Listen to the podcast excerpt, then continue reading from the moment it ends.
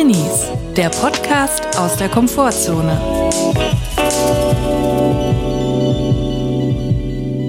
Hallo und herzlich willkommen zu Drinnies. Wir hoffen, es geht euch gut und wenn nicht, dann ist das auch okay. Wir sind wieder da, oben auf dem Dachboden, eine neue Folge. Chris, hallo, herzlich willkommen. Wir sind wieder hochgekraxelt mit der Grubenlampe und dem Mammutseil. wie Reinhold Messner am Nonga Parbet, wie ich letztens äh, Fahiatin gehört habe. Da denke ich mir auch dieses Hamburger, äh, hamburgerische, einfach eskaliert. Nonga Parbet ja. oder Nonge Parbet. So hat er irgendwie das gesagt. Sinnierend im Zug sitzend, irgendwo in der Schweiz rumfahrend, nach dem Sinne des Lebens. Ne? Vor allem, das ist doch auch aufgesetzt, der, also der Akzent. Das Nonga haben die doch gar nicht eigentlich. Das ist einfach so ein Kultding, oder? Ja, ja, klar. So ein bisschen lispeln und dann geht das. Das finde ich übrigens gar nicht lustig als Person, die wirklich lispelt, wenn Leute so einen ja. auf ja. lispelnder ja. Hamburger machen. Das ist so wie die Leute, die auf Instagram Selfies von unten machen und den Kopf zurückziehen und zu sagen, oh, guck mal, ich habe ein Doppelkinn. Ja. Aber ihr habt gar kein Doppelkinn. Ihr, ihr verstellt euch ja. Ja, genau. Das ist mega lustig guck für Leute, mal, die ein Doppelkinn lustig, haben. Weil ich bin hässlich und ungeschminkt und zeige mein Doppelkinn. Ja, komm, ey. Ich muss sagen, dagegen ist dieser Geruch, den wir hier auf dem Dachboden haben, ja wirklich wieder ein sehr schönes Odeur, was wir hier haben. Ja. Es ist modrig, es, äh, es geht schon in die Richtung modrig, verfault. So stelle ich es mir ehrlich gesagt im Bestattungsunternehmen vor. Ich habe da eine ganz krasse Erinnerung bei diesem Geruch. Und zwar in dem Haus meiner Großeltern damals, als sie noch ein Haus hatten, da gab's immer die Zimmer, die früher die Kinderzimmer waren von ja. ihren Kindern. Aha vor damals 50 Jahren, die sind aber noch da geblieben. Also die Möbel sind noch gleich ja. und auch die Stofftiere sind noch gleich.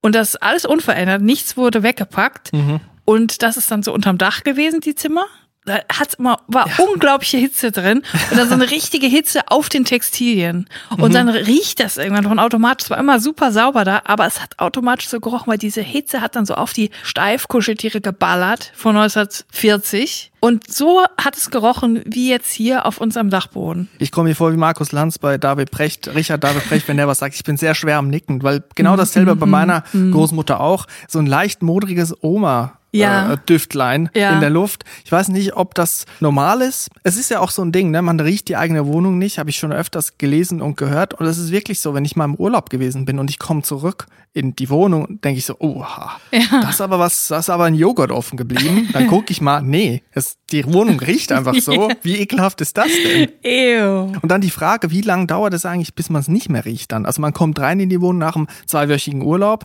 man merkt, es ist so eine Süße in der Luft, so ja. eine abstoßende Süße. Wie lange dauert es dann, bis man es nicht mehr riecht, ist die Frage. Ich glaube, der Tipp ist einfach nicht zwei Wochen in Urlaub zu fahren, sondern nur noch zu Hause zu sein nur noch zu Hause Zeit zu verbringen und auch so wenig wie möglich lüften, damit man mhm. gar nicht weiß, wie frische Luft riecht. Irgendwann verlernt man das dann. Die Nase verlernt mhm. das Geruchsorgan, verlernt diesen Geruch. Und dann gewöhnt man sich so sehr dran, dass man halt dann damit leben kann. Ich habe auch gelesen, man kann sich lange selber nicht riechen und wenn man sich selber riecht, dann, dann ist, es zu spät. spät. genau, dann ist es zu spät. Dann hat man die Dusche verpasst so quasi. Und dann braucht man gar nicht mehr duschen, dann kann man es auch direkt lassen. Also wenn man sich selber riecht, haben die anderen schon gerochen gehabt. ja. Das ändert alles. Ich wollte aber jetzt auch nicht Bestattungsunternehmen verunglimpfen mit diesem ja. modrige, mit dieser Assoziation. Es kann ja. ja sein, also wenn ich jetzt ein Bestattungsunternehmen führen würde, dann muss man sich überlegen, man kommt ja Kundinnen, das sind ja Leute, die haben mhm. Anliegen, die sind Kundinnen. Und die haben eine Erwartungshaltung an Unternehmen. Mhm. Ne? Also wenn ich jetzt in Ikea gehe, dann erwarte ich auch den 1-Euro-Hotdog. Wenn der ja. nicht da ist, bin ich sauer. Dann ja. gehe ich auf Google, gebe eine Ein-Stern-Rezension und sage, da war der Hotdog nicht da. Ja. Wenn ich jetzt in ein Bestattungsunternehmen gehe und ich war noch nie dort, dann habe ich auch den Eindruck aus diesen Erzählungen, wie es bei einem Tatort ist, immer so ein bisschen so alter Teppich ausgelegt, alles in grün, braun mhm. und schwarz gehalten. Irgendwie noch ein Hirschgeweih an der Decke, random. So ältere Männer in Alexander Gauland Anzügen. So stellt man sich vor. Und natürlich auch das Gerüchlein, der Geruch da drin, stellt man sich auch vor.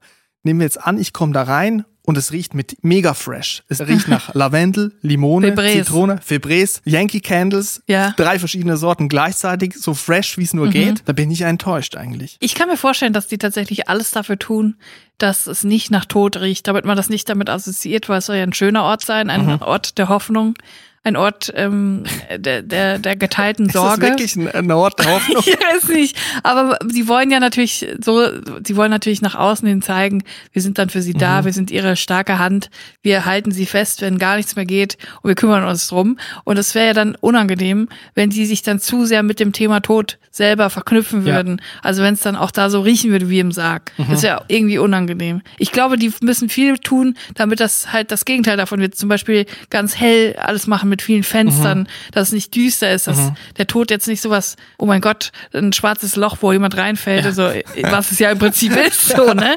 Ja. Aber äh, halt so, so ein bisschen was Hoffnungsvolles. Ich glaube, und da, wenn ich mal Bestattungsinstitute von außen sehe, denke ich so, Mm, da mhm. könnte man irgendwie, mm, das könnte so ein bisschen fröhlicher Einlander sein. Jetzt nicht, es muss ja nicht mega bunt und Party, hurra, mhm. obwohl warum auch nicht. Aber einfach dieses so ein bisschen angenehmer. Es mhm. sieht schon so unangenehm aus. Man will irgendwie nicht da rein.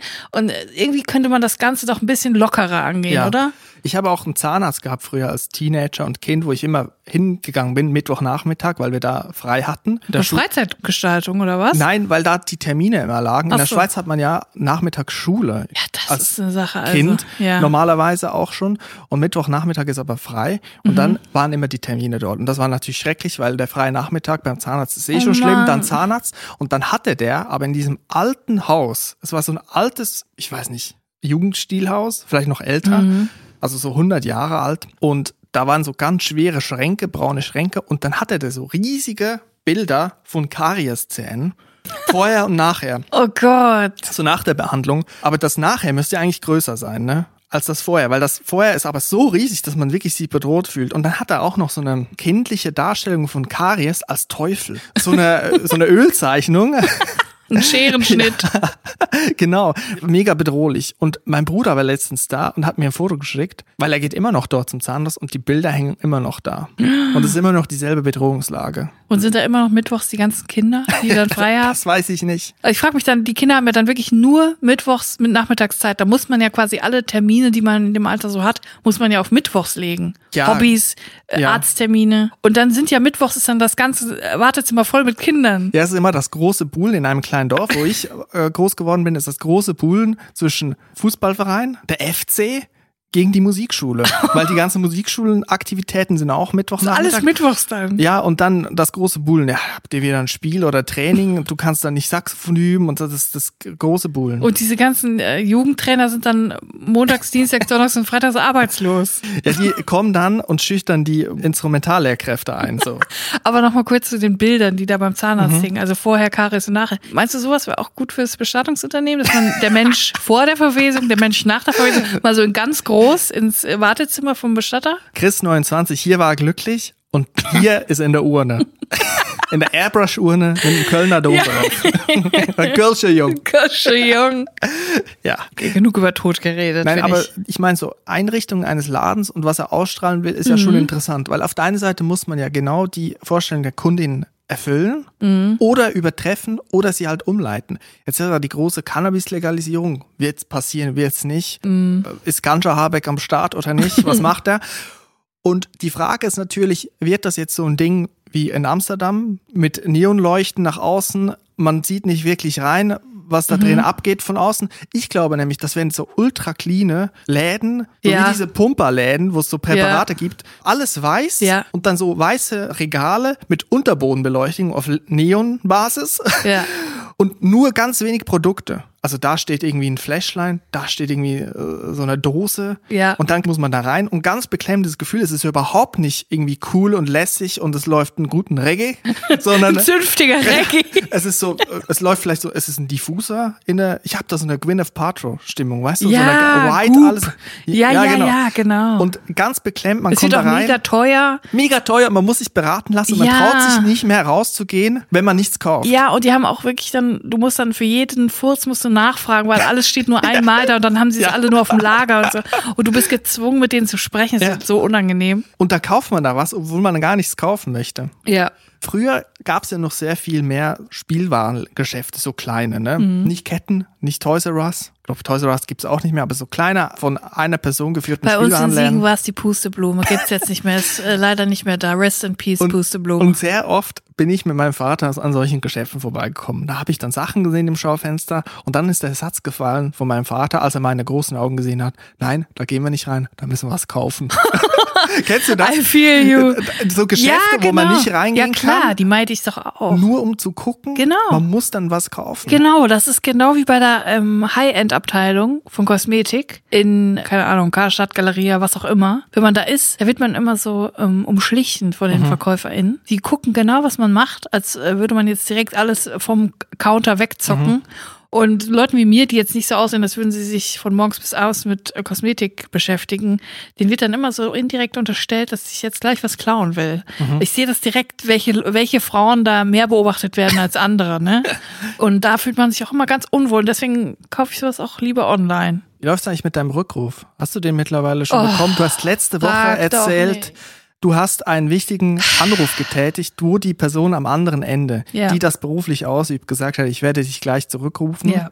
Du hast gedacht, gleich bedeutet zehn Minuten, Viertelstunde, das haben wir erörtert. Ja. Auf einem Mindmap letzte Woche. Wir haben das gebrainstormt, wie viele Minuten sind gleich, sind draufgekommen, ja, nicht für alle Leute bedeutet gleich zehn Minuten. Ja. Zwei, drei Tage sind verstrichen. Niemand hat sich gemeldet. Wie ist es dir ergangen? Ja, das Ganze ist jetzt, ich möchte nicht lügen, ungefähr zehn Tage her. Und ich warte immer noch auf den Rückruf. Ich habe inzwischen dann nach einer Woche nochmal eine SMS geschrieben und nochmal geschrieben, hallo, Sie haben mich wohl vergessen, macht ja nichts, konnten Sie inzwischen in Ihrem Kalender nachschauen. Weil die Person hat mir eine Sprachnachricht geschickt, dass sie in ihrem Kalender nachguckt und sich dann meldet. Nicht keine Reaktion kam daraus, es wurde nicht reagiert, ich wurde nicht angerufen, mir wurde nichts zurückgeschrieben. Ich bin wirklich am Ende mit, meinen, äh, mit meinem Latein. Ich weiß nicht, was ich jetzt noch tun soll.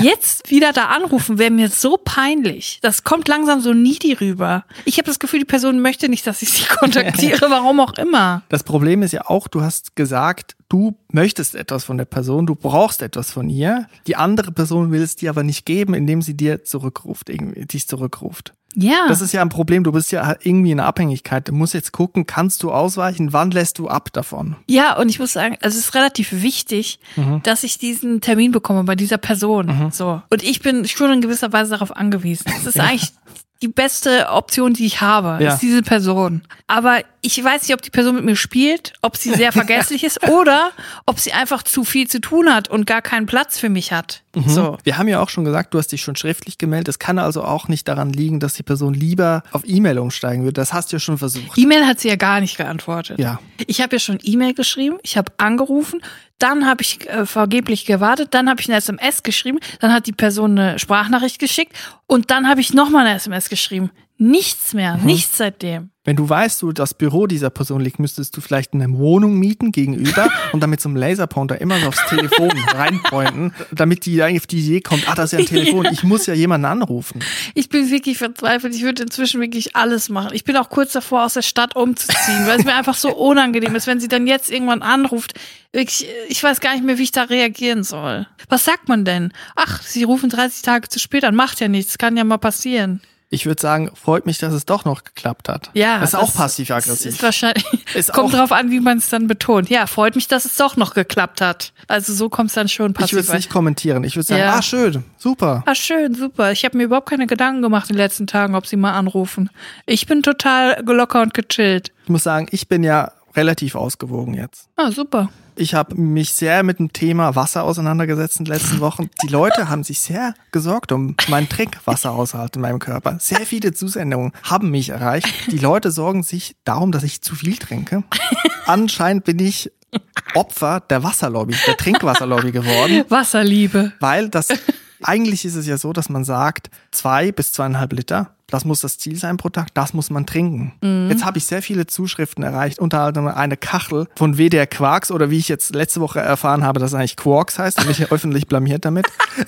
haben mich erreicht, also bitte diese Kachel nicht mehr schicken. Ich weiß jetzt mittlerweile anderthalb Liter. Anderthalb Liter muss man trinken, mehr nicht. Ja. Aber auf der anderen Seite muss ich auch sagen, die Leute wissen ja nicht, wie wenig ich davor getrunken habe. Ich bin ja auch nicht auf anderthalb Liter gekommen. Ja. Also ich habe meine Trinkwasser-App, die mich erinnert, die ich belüge, die sieben Euro gekostet habe, die ich aber gerne gezahlt habe, weil ich sonst nie Apps kaufe und ja. ich jetzt einmal eine gekauft habe und sie eigentlich nichts bringt. Darf ich jetzt auch mal was zum Wasserthema sagen? Sehr gerne. Zu diesem Wasserwahn, muss man ja fast schon sagen.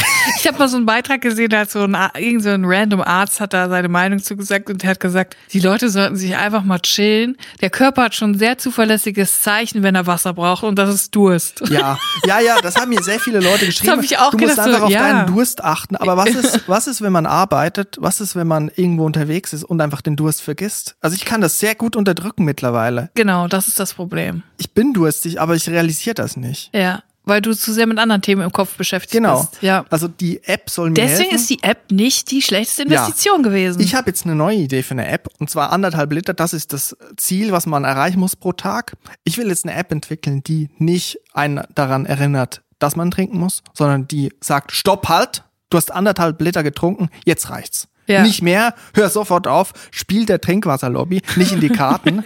Wenn du so weitermachst, bist du schuld daran, dass Nestle den Genfersee privatisiert. ja, ohne Scheiß. So, weißt du, wie eine Corona-Warn-App, wo es dann heißt, rote Meldung, du hast zu viel getrunken. Ja. 1,7 Liter, Finger in den Hals, sonst bist du geliefert, mein ja. Junge. Ich finde, das Thema ist einfach viel zu groß geworden. Wenn ich dir einen Rat geben darf, dann, dass du dringend eine App brauchst, die dich dreimal am Tag daran erinnert, dass du die Trinkwasser-App löscht. Das ist, glaube ich, das, was du jetzt inzwischen brauchst. Das Thema ist zu groß. Trink einfach, wenn du Durst hast. Und wenn nicht, dann trinkst du halt nicht. Du wirst daran nicht sterben. Ja, also früher oder später wird man schon daran sterben. Aber dann kannst du ja immerhin deine Airbrush-Urne kriegen. ja, vorher sehr dehydrierter Mensch, danach die Urne. So, das, das hänge ich dann im Wartezimmer. Nachherbild. Ja, super, ja. super. Dieser Mensch ist gestorben, weil er seine Trink-App belogen hat. RIP. Aber jetzt hin zu etwas Freudigem. Und zwar. Was heißt das denn?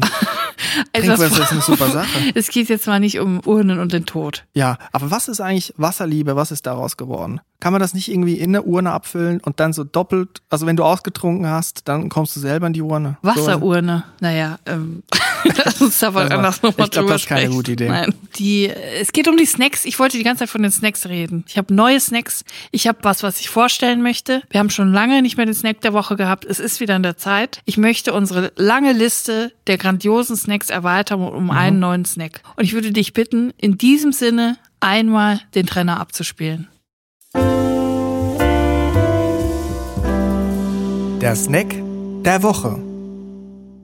Julia, was ist denn dein Snack der Woche? Ich habe auch einen. Ich habe eigentlich schon wirklich darauf gewartet, bis die Rubrik wiederkommt. Wann kommt ja. sie? Wann wird Julia die Rubrik callen? ich habe dich gefragt, hast du einen Snack? Du hast gesagt, warte noch, warte noch, warte noch. Ich habe was, aber man es ist noch nicht, nicht da. man darf sein Pulver nicht verschießen. Man muss es auch wirklich für gute Sachen nutzen. Ich habe einen Klassiker dabei. Ich glaube, es ist ein Klassiker. Wie gesagt, für mich ist es neu. Etwas, was nicht in der Schweiz so verbreitet ist. Aber das ist nur ein Teaser. Julia, ich möchte erst von dir wissen, was du für einen Snack hast.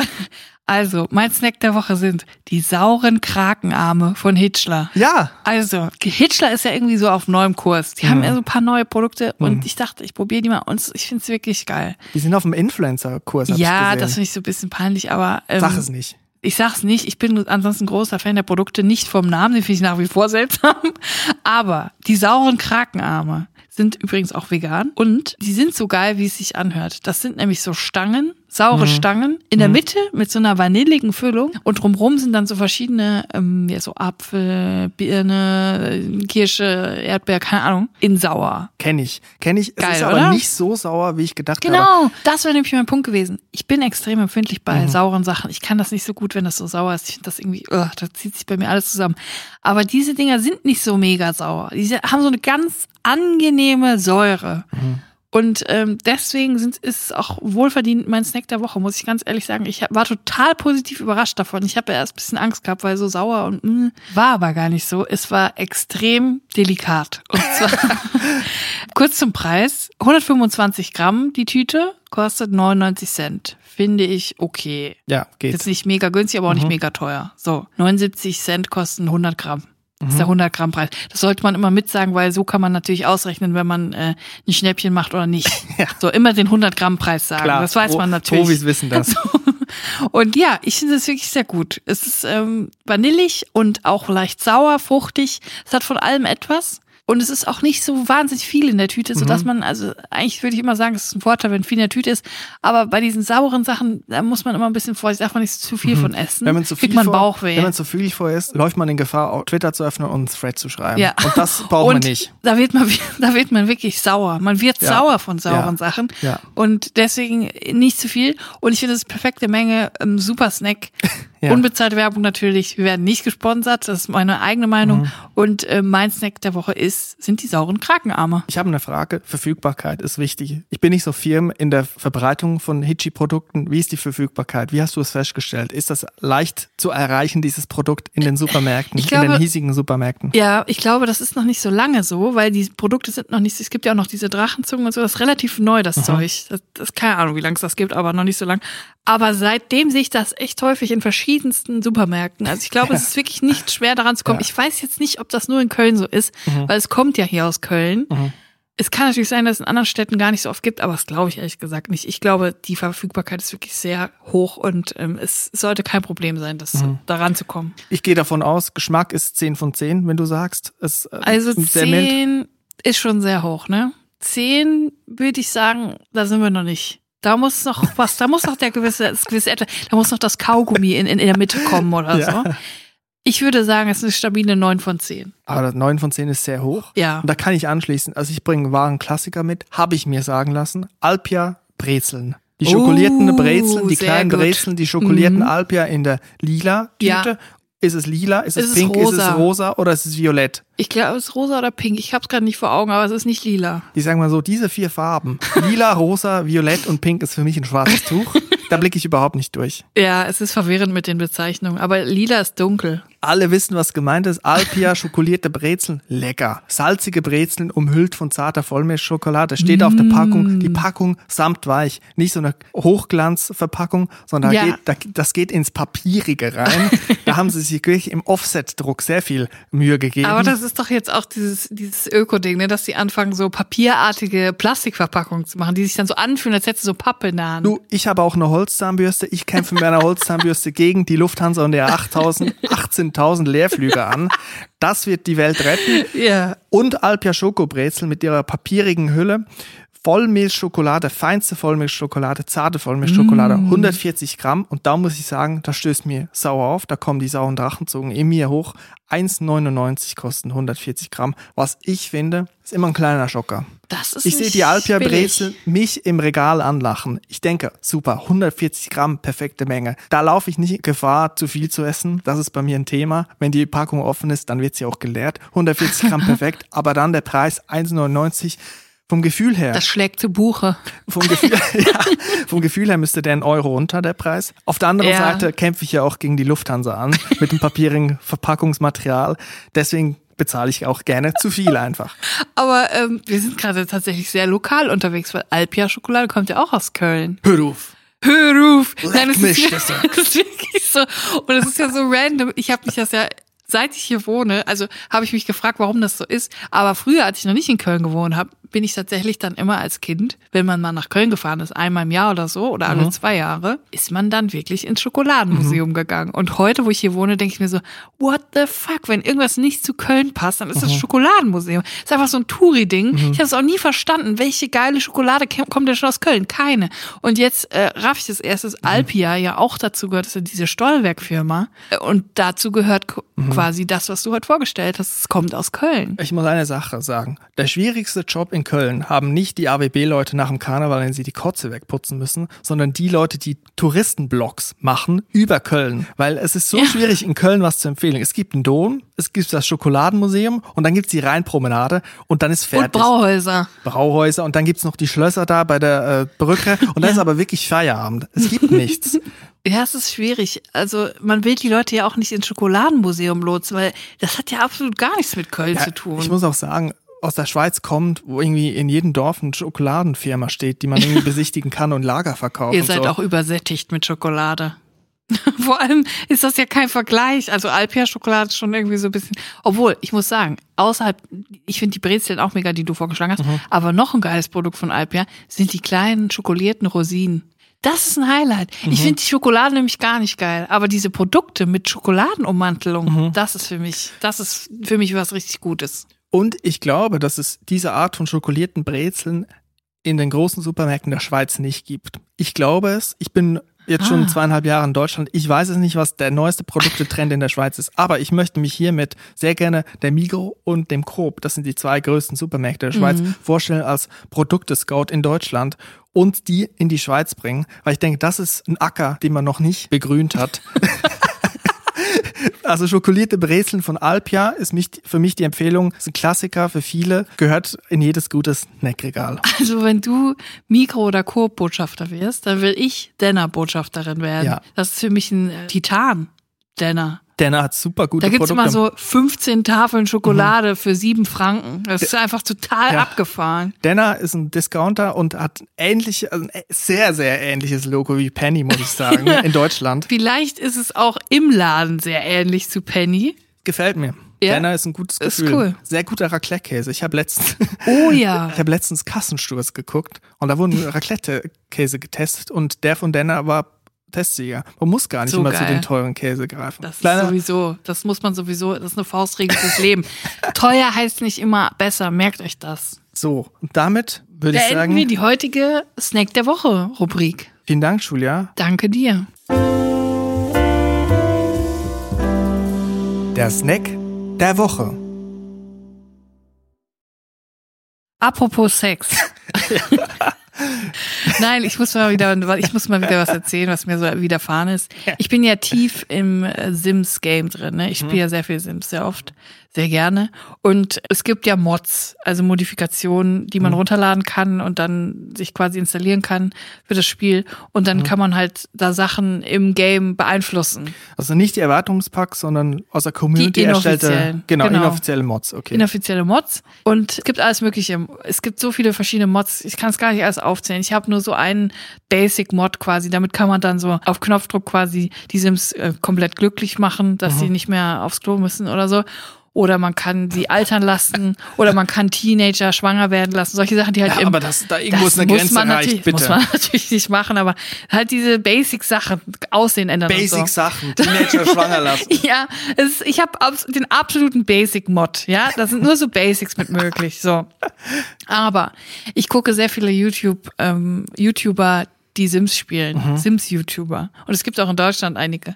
Mhm. Und da gucke ich mir immer wieder an, was die so machen, weil die haben auch viele Mods installiert und so. Bei mir geht das gar nicht, weil dann würde mein Computer komplett abkacken. Man muss schon richtig, richtig leistungsfähigen Computer haben, um mehrere Mods zu installieren. Bei dir muss man ja sagen, du hast so einen alten Computer, dass du unterm Tisch ein altes Fahrer montiert hast, wo du in die, in die Pedalen trittst, wo du den Prozessor unterstützt. So ein bisschen mit einer Stromeinspeisung von außen. Deshalb habe ich so straffe Waden. Und jedenfalls habe ich da mal wieder ein Video geguckt und es gibt anscheinend so einen geilen Mod, geil ist das richtige Wort. Das ist ein absolut versauter Sexmod. Und wir alle kennen das, wenn wir früher Sims gespielt haben im Teenageralter. Natürlich hat man die Sims dann einfach immer bumsen lassen. Hey, weil das war aufregend. Sie hatten dann Sex und dann kamen kleine Herzchen überm Bett. Ich habe schon mal gesagt, früher, das ist nicht früher, ne? Es gibt bis heute Leute, die erwachsen sind, zusammen Sims spielen, sich selber nachbauen, befreundete Menschen und dann im Spiel Sex haben miteinander. Nee, das mag ich gar nicht. Ich mag das auch gar nicht, mich selber zu machen. Mhm. Würde ich niemals machen. Habe ich noch nie gemacht. Ich will immer so möglichst weit weg von meinem eigenen Leben. Mhm. Nur das macht ja Spaß, wenn man so verrückte Sachen macht, so, ne? Nicht so ein langweiliges Leben wie ich. Mhm. So. Und es gibt einfach diesen absolut versauten Sexmod. Mhm.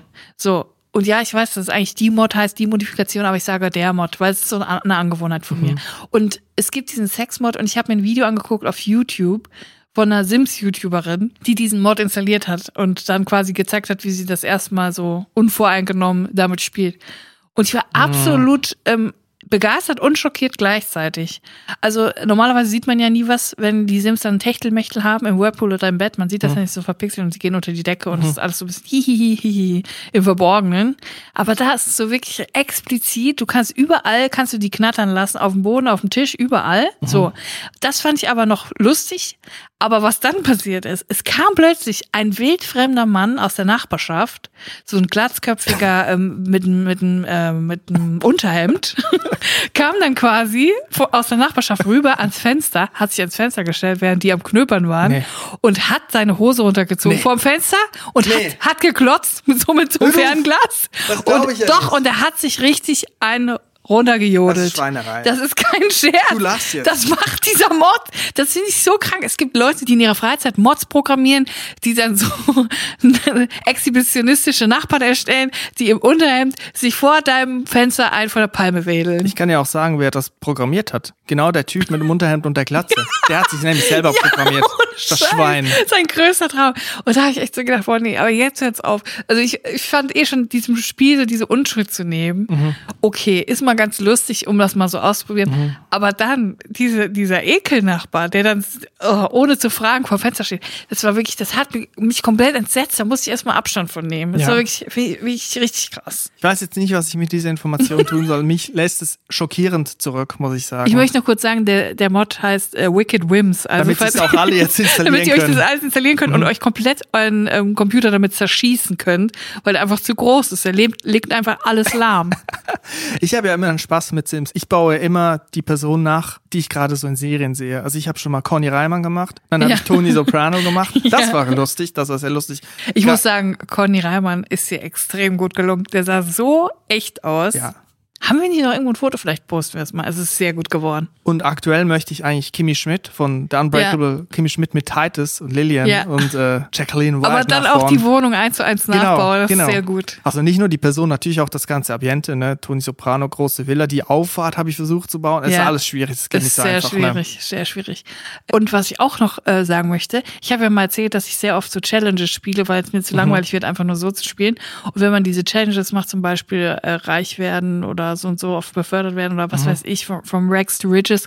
Es gibt jetzt auch neu, seit diesem Jahr, glaube ich, oder Ende letzten Jahres, bei Sims offiziell Szenarien. Man kann quasi Challenge einstellen mhm. bei Sims, muss es gar nicht selber machen. Mhm. Äh, kriegst ein Szenario und dann wirst du irgendwo, kannst du dir ein Haus kaufen und dann wird dein Konto auf Null gesetzt und dann musst du eine Million Simoleons verdienen und das ist richtig geil. Wollte ich nur kurz sagen. Vielleicht interessiert ja jemanden. Wann kommt denn eigentlich jetzt unser Twitch-Stream dazu? Wann streamen wir Sims? Wann gehen wir unter die Stranded Deep Streamer? Also ich muss sagen, wenn es nach mir ginge, heute noch, würden mhm. wir heute noch online gehen. Aber leider, leider, leider, ich merke das ja immer, wenn ich Sims spiele, ähm, leckt das Internet immer mal wieder. Und es ist einfach, es wäre so nervig, wenn wir einen Stream machen würden und dann würde das Spiel nicht funktionieren. Da würde ich durchdrehen oder würde ihr meine wahre Seite kennenlernen, mhm. wie ich nämlich absolut cholerisch durchdrehe, wenn die Technik ja. nicht funktioniert. Das ist das kann ich gar nicht. Also ich kann sagen, äh, schon mehrere Podcast-Folgen wären beinahe ausgefallen, weil hier die Mikrofone nicht funktionieren. Man muss auch wirklich sagen, dass das Internet manchmal schlechter wird, wenn eine zweite Person im Raum ist. Und deswegen muss ich manchmal, wenn ich zocke, bin ich so hm. sauer auf Chris und sage, ich geh jetzt raus. Geh raus, mein Internet ist schlecht, das, das Sims-Spiel wird langsamer. Und dann habe ich dich schon des hm. Öfteren aus des Raumes verwiesen. Ich muss auch sagen, wir versuchen hier immer eine gute Stimmung zu erzeugen im Podcast und ich muss allgemein immer sehr viel Wut und Hass runterschlucken, ja. bevor ich die Folge starte. Vielleicht sollten wir einfach noch eine zweite Folge pro Woche machen, wo wir alle den ganzen Frust über die Medienmenschen ja. rauslassen, diese ganzen Insider-Geschichten, die Gerüchte, die wahren Geschichten, ja. wer jetzt kokst und wer seine Ex-Frau zum Beispiel geschlagen ja. hat und äh, wessen Auto vom wessen Cabrio vom Rewe abgebrannt ist. Das würden wir sehr gerne machen, aber es ist der falsche Ort und wahrscheinlich müssen wir auch einen sehr guten Anwalt kriegen. Ne? Deswegen wird es leider bei einer Folge pro Woche bleiben, schätze ich. Aber fürs Internet, ich könnte eigentlich theoretisch noch eine zweite Pedale aufstellen und ins Internet treten. Pedalen fürs Internet, für Breitband. Ja. So, Julia, jetzt möchte ich aber ein bisschen das Gespräch auf den Erdboden der Tatsachen zurückholen. Ich möchte mhm. ein bisschen Seriosität an diesen Tisch bringen. Mhm. Wir hatten nämlich diese Woche ein ernstes Gespräch. Dieses Gespräch ist unter strengsten Sicherheitsvorkehrungen geführt worden. Mhm. Warum? Wir hatten nämlich einen Whistleblower am Start, der uns mehr zum Zerwürfnis zwischen Johann Lafer und Horst Lichter sagen konnte. Mhm. Wir haben uns an einem neutralen Ort getroffen, nämlich einem Rasthof bei einer Autobahn, an einem Autobahnrasthof. Die Person wollte anonym bleiben, außerdem ist sie hinter einer Schattenwand, damit sie niemand erkennt. Ja, es war auf jeden Fall krass, mal sowas in Anführungsstrichen Investigatives äh, zu machen, mhm. mal so ein Gespräch zu führen, ähm, auch mit Insidern, die uns aus erster Hand was erzählen konnten. Und die Person, wie gesagt, hast du ja schon angesprochen, möchte anonym bleiben, mhm. hat sich uns als H.L. später hat sich herausgestellt, ähm, möchte Hans Lecker genannt werden. Mhm. Das ähm, war dann quasi der Codename. Und es war auf jeden Fall für mich, war es mal ein krasses Erlebnis, so ein, so ein ernstes Gespräch auch zu führen. Also es geht natürlich um das Zerwürfnis zwischen Johann Lafer und Horst Lichter, die vor 10, 15 Jahren die Sendung Lafer Lichter Lecker hatten. Eine sehr, sehr erfolgreiche Kochshow. Und wir haben einen O-Ton, wurde uns zugespielt von Johann Lafer. Wir haben den gesehen in einer Reportage, wo Johann Lafer gesagt hat, es tut ihm leid, was passiert ist. Es gab ein Zerwürfnis. Ähm, Horst Lichter hat seine Kochkarriere an den Nagel gehängt. Wegen diesem Zerwürfnis hat bei Baris Ferraris eine neue Karriere gestartet und natürlich wollten wir auf den Grund gehen, warum das alles so gekommen ist. Und es kann sein, dass diese Folge in ein paar Tagen gelöscht wird, wegen mhm. Unterlassungsklagen. Deswegen hört jetzt zu bei einer neuen Folge von Myth Germany. Und das ist natürlich auch ein starkes Stück Zeitgeschichte und deswegen möchten wir uns jetzt auch hier von euch verabschieden und euch quasi damit in den Tag entlassen. Ähm, wenn euch der Podcast gefällt, hinterlasst uns doch eine Bewertung oder ein paar Sterne oder auf Twitter, Instagram, wo auch immer, folgt uns rein. Wir würden uns freuen und in diesem Sinne hört euch einfach jetzt das Interview an und wir hören uns dann nächste Woche wieder. Bleibt drin und bleibt gesund. Tschüss.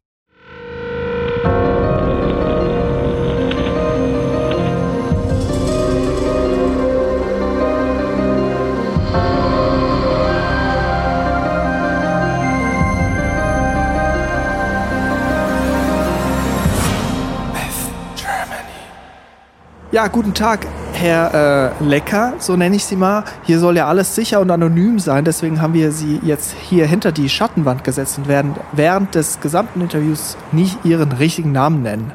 So, und da ich Horst bin, das hast du schon gesagt, du kommst mir bekannt vor. Helf mir. ah, nee, also eigentlich kennen wir uns nicht. Wir haben uns auch darauf verständigt, dass wir Ihren Namen nicht verraten. Außerdem sind wir jetzt zu zweit. Schönen guten Tag, ihr zwei. Ja, hallo. Ähm, also ich würde sagen, dann gehen wir einfach mal direkt äh, in Medias Res. Zunächst einmal, wie geht es Ihnen heute? Also Jahre nach Ihrem Bruch mit Johann Dafer. Ich bin 52 Jahre alt. Äh, du fühlst dich alt, du fühlst dich hässlich, du nee. denkst, du kriegst nie wieder was, alles ist Kacke. Wieso Kacke? Sie sind doch auch ähm, nach Ihrer Show mit Lava trotzdem noch im Showgeschäft unterwegs und, und das ja auch irgendwie ziemlich erfolgreich, oder? Da ich das Elend nicht abschütteln konnte, musste ich mich anderweitig abreagieren. Aha, okay. Ich durfte auf einmal äh, die Wetten das Aftershow-Party moderieren auf Mallorca drei ja. Jahre hintereinander. Ich hatte 36 30 Motorräder in der Garage stehen. Das sah aus wie früher bei Hein Gehrig in Düsseldorf. Äh, bei wem? Äh, naja, egal. Also 36. Mein lieber Scholl, der ist aber viel. Aber um nochmal auf Johann Lafer zurückzukommen. Wie kam Sie überhaupt dazu, mit ihm eine Kochshow zu machen? Aus Dummheit. Äh, wie Dummheit? Jetzt ohne Quatsch, als ich ihn das erste Mal gesehen habe, ich dachte, oh wei. Was so wei? Also warum haben Sie das denn trotzdem gemacht? Ich war ja hyperbankrott schon zu Oha, der Zeit, weil okay. ich hatte ein Haus mhm. zu bezahlen, hatte Familie. Das ist viel Verantwortung. Ähm, aber wie lief es denn jetzt in der Anfangszeit mit der Show mit Lava? Ich habe ja, guck mal, die ersten zwei Jahre in dem Laden geschlafen, weil ich kein Geld hatte für eine Wohnung. Ich hatte eine Million Euro Miese. Heidewitzka. Jetzt aber noch mal zu Lava. Wie fand der das denn, als Sie da plötzlich ähm, ja, in seinem Kochstudio kamen und gesagt haben, hallo, hier bin ich? Wie hat er reagiert? Wie hat er Sie begrüßt damals? Was, was hat er gesagt? Guck mal, das ist der, der Clown aus Rommerskirchen aus dem Dorf der mit der Hauptschule, der Nein. nur einen normalen Koch gelernt hat. Das ist wirklich heftig. Aber wie ist es denn da zum großen Knall gekommen zwischen Ihnen beiden? Was war der Grund? Ich habe ernsthaft gedacht, da verarscht mich einer. Wer jetzt? Johann Lafer? Ja, diese blöde Kuh. Aber das war doch ein totales Erfolgsformat, dieses Lichter Lava. Lava Lichter lecker. Aber was ist denn jetzt ganz konkret vorgefallen? Wie kam es denn zum Bruch? Können Sie dazu noch genaueres sagen? Live ist live. Was ihr sagt, das ist die Sache. Was ihr getan ist getan. Okay, ähm, und dann sind Sie einfach live aus der Sendung raus und haben einfach Schluss gemacht, oder was? Ja, irgendwann kippte es und ich sprang wütend auf, lief mhm. auf den Flur, suchte mein Opfer. In dem Moment hatte ich schon jegliche Beherrschung verloren. Oh War nur noch auf Krawall gebürstet. Mhm, äh, also da waren sie offensichtlich sehr emotional, aggressiv muss man sagen, verständlich auch irgendwie. Wie haben Sie sich denn unmittelbar nach dem Cut gefühlt? Ich war stolz, Aha. dass ich alles in die Wege geleitet hatte, um mich vor mir selbst zu schützen. Beeindruckend. Ähm, jetzt gibt es aber auch eine Frage, die sich uns und unserer Community stellt. Und zwar, Johann Laff hat Ihnen ja kürzlich sehr medienwirksam auf Instagram zum Geburtstag gratuliert. Er lässt dabei durchklingen, dass Sie immer noch gute Freunde sind. Das stimmt ja alles gar nicht. Wie jetzt? Sie sind gar keine Freunde mehr. Blödsinn. Keine Zeit für Arschlöcher. Ja, okay, dann ähm, danken wir Ihnen für Ihre Ehrlichkeit und das Gespräch. Ich bedanke mich und hau ab. Alles klar. Auf Wiedersehen, Herr Lecker. Tschüss.